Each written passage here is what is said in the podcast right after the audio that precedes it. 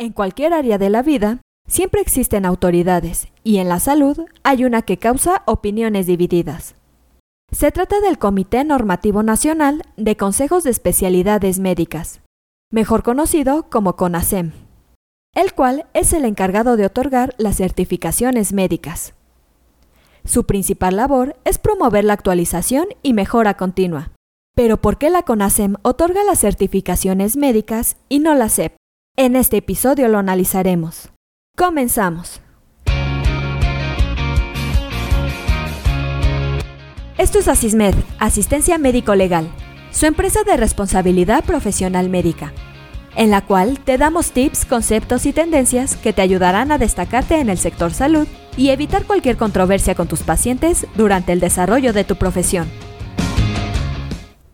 De forma frecuente, se afirma que la CONASEM es un negocio innecesario que solo afecta a los médicos.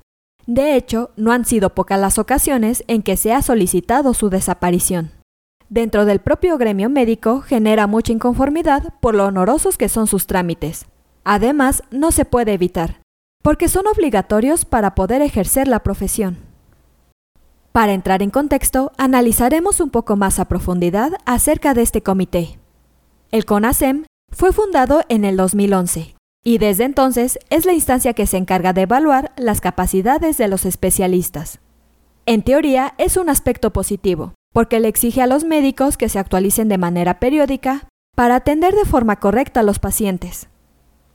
Mientras que una de las molestias radica en el incremento que ha sufrido el trámite burocrático, algunos exámenes de certificaciones médicas ahora llegan a costar hasta 30 mil pesos. Pero tal vez lo más grave es que también existen sospechas de presuntos actos ilícitos.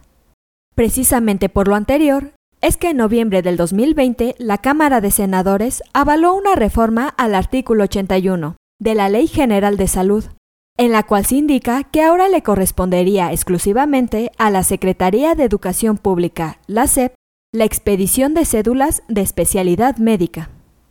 Con esto se busca brindar certeza a la sociedad de quienes se ostenten como profesionistas cumplen con la formación académica y con los requerimientos legales para ejercer.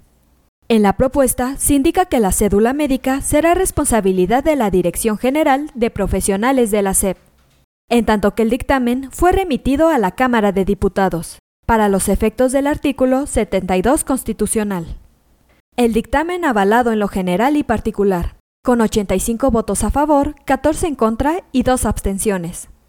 Asimismo, el dictamen establece que en todos los procedimientos médico-quirúrgicos de especialidad se requerirá que la o el especialista haya sido entrenado para la realización de estos en instituciones de salud reconocidas ante las autoridades correspondientes, que cumplan con los requisitos y que cuenten con cédula médica o médico especialista.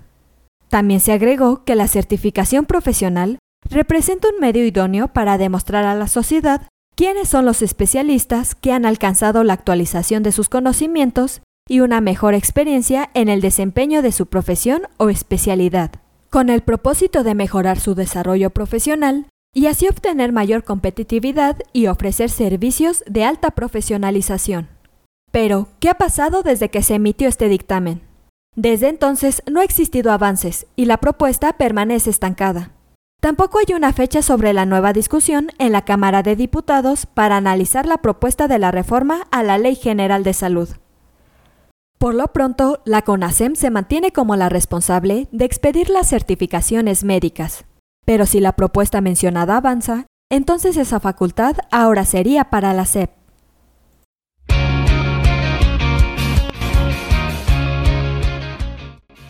Esto es todo por hoy. Te invito a no perderte nuestros próximos episodios. Y la forma de no perdértelos es suscribiéndote a este podcast desde tu aplicación preferida.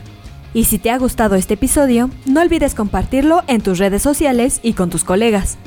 Si quieres disfrutar de más contenido, visita nuestra página en www.asistenciamedicolegal.com, así como nuestras redes sociales como Facebook, Twitter, Instagram, YouTube y TikTok. Hasta la próxima. Says that good things never last.